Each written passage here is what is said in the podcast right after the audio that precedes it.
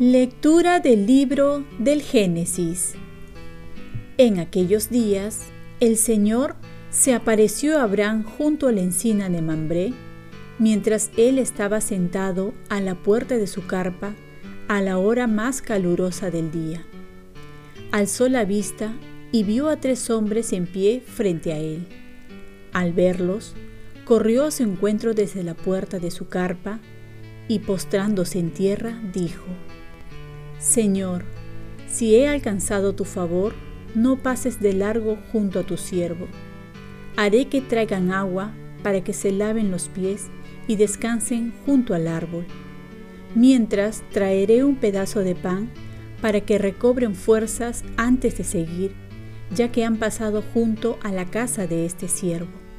Contestaron, bien, haz lo que dices.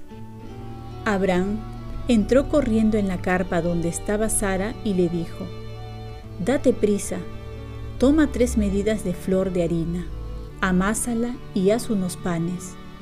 Luego, Abraham fue corriendo donde estaba el ganado, escogió un ternero hermoso y se lo dio a un criado para que lo guisase enseguida.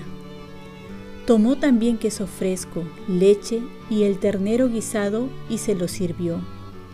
Mientras él estaba bajo el árbol, ellos comían. Después le dijeron, ¿Dónde está Sara, tu mujer?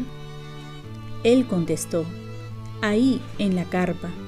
Y uno añadió, Cuando yo vuelva a verte, dentro del tiempo de costumbre, Sara habrá tenido un hijo. Sara estaba escuchando detrás de la entrada de la carpa. Abraham y Sara eran ancianos de edad muy avanzada y Sara ya no tenía sus periodos. Sara se rió para sus adentros pensando, cuando ya estoy anciana, voy a tener placer y con un marido tan viejo. Pero el Señor dijo a Abraham, ¿por qué se ha reído Sara diciendo, ¿de verdad voy a tener un hijo, yo tan vieja? ¿Hay algo imposible para Dios? Cuando vuelva a visitarte por esta época, Dentro del tiempo de costumbre, Sara habrá tenido un hijo, pero Sara, que estaba asustada, lo negó. No me he reído. Él replicó, no lo niegues, te has reído. Palabra de Dios. Salmo responsorial. El Señor se acuerda de la misericordia. Proclama mi alma la grandeza del Señor. Se alegra mi espíritu en Dios mi Salvador. El Señor se acuerda de la misericordia, porque ha mirado la humillación de su esclava. Desde ahora me felicitarán todas las generaciones, porque el poderoso ha hecho obras grandes por mí. Su nombre es santo el Señor se acuerda de la misericordia. Y su misericordia llega a sus fieles de generación en generación. A los hambrientos los colma de bienes y a los ricos los despide vacíos. El Señor se acuerda de la misericordia. Auxilia a Israel su siervo, acordándose de la misericordia como lo había prometido a nuestros padres, en favor de Abraham y su descendencia por siempre. El Señor se acuerda de la misericordia. Lectura del Santo Evangelio según San Mateo. En aquel tiempo, al entrar Jesús en Cafarnaúm, un centurión se le acercó rogándole, Señor, tengo en casa a mi siervo que está en cama paralítico y sufre mucho. Jesús le contestó, voy yo a curarlo. Pero el centurión le respondió, Señor, no soy digno de que entres en mi casa, pero una palabra tuya bastará para que mi siervo quede sano, porque yo también vivo bajo disciplina y tengo soldados a mis órdenes. Y le digo a uno, ve y va, al otro ven y viene. A mi criado, haz esto y lo hace. Al oírlo, Jesús quedó admirado y dijo a los que le seguían, En verdad les digo que en Israel no he encontrado a nadie con tanta fe. Les digo que vendrán muchos de oriente y occidente y se sentarán a la mesa con Abraham, Isaac y Jacob en el reino de los cielos. En cambio, a los hijos del reino los echarán fuera, a las tinieblas. Allí será el llanto y el rechinar de dientes. Y al centurión le dijo, Ve, que se cumpla lo que has creído. Y en aquel momento el criado quedó sano. Al llegar Jesús a casa de Pedro, encontró a la suegra de éste en cama con fiebre. Le tocó la mano y la fiebre se le pasó. Ella se levantó y se puso a servirle. Al atardecer, le llevaron muchos endemoniados. Él, con una palabra, expulsó a los espíritus y curó a todos los enfermos. Así se cumplió lo que dijo el profeta Isaías. Él tomó nuestras dolencias y cargó con nuestras enfermedades.